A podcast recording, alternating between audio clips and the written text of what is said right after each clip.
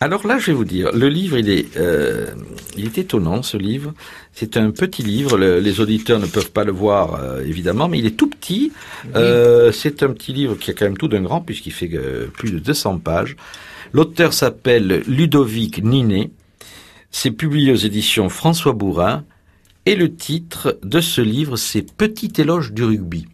Alors évidemment, euh, ce, ce, livre a un écho ici avec euh, avec notre équipe euh, de l'USAP et euh, Ludovic Ninet, lui, c'est un ancien c'est un ancien joueur de rugby dans sa région. Il a pratiqué ce sport collectif pendant de nombreuses années. Il est devenu journaliste et là, il a décidé donc dans ce petit livre aussi quelque part de pas de régler ses comptes, mais de montrer que l'envers du décor c'est pas aussi euh, aussi simple qu'on peut l'imaginer, puis qu'il y a aussi des choses pas très euh, pas très euh, glorieuses lorsque évidemment on est confronté à l'argent, aux compétitions, à la performance. Alors là j'ai réussi. Voilà, j'ai ce petit ce petit passage que je voudrais vous lire.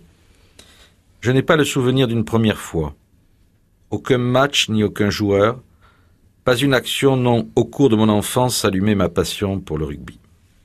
Il était là simplement sur l'écran de télévision, l'hiver pour le tournoi des cinq nations, plus tard dans les tribunes du Parc des Princes, dans la boue certains dimanches matins avec mon frère, ma sœur et mon père au parc de l'héliport qui deviendra par la suite le parc Suzanne Longlen, le long du boulevard périphérique entre la porte de Sèvres et le quai d'ici. Nous jouions parfois dans le couloir de l'appartement après le dîner. Mon frère blond et fin incarnait le demi de mêlée Jérôme Gaillon, blond lui aussi. Moi, j'avais le ventre rond.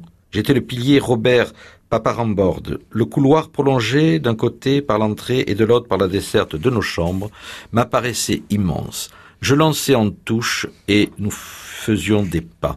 C'était toujours ça, le rugby à l'époque. Alors, ce petit livre, il est, il est vraiment épatant parce que moi, je suis pas du tout un, spécialiste euh, ni un grand passionné de rugby, même s'il m'arrive d'aller voir euh, quelquefois des, matchs euh, à l'USAP. Ben, ce petit livre-là, il va nous offrir un décryptage à la fois entre la raison, la raison qui, euh, qui, euh, qui, qui, oblige Ludovic Ninet finalement à porter un regard critique sur ce sport, mais aussi la passion, parce que ça a été une partie de sa vie.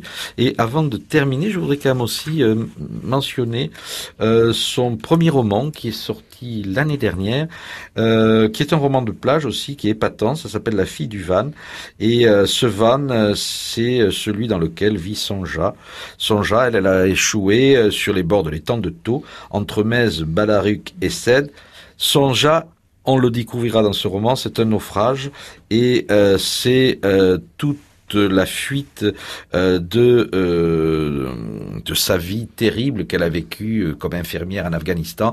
Elle a fui la guerre et elle a atterri ici, euh, non loin de Perpignan finalement, euh, sur euh, l'étang de Thau. Et ce petit roman, La fille du van, est un petit bijou littéraire. Donc si on a aimé Petit éloge du rugby, eh on peut aussi prendre son roman La fille du van, publié lui aux éditions Serge Safran.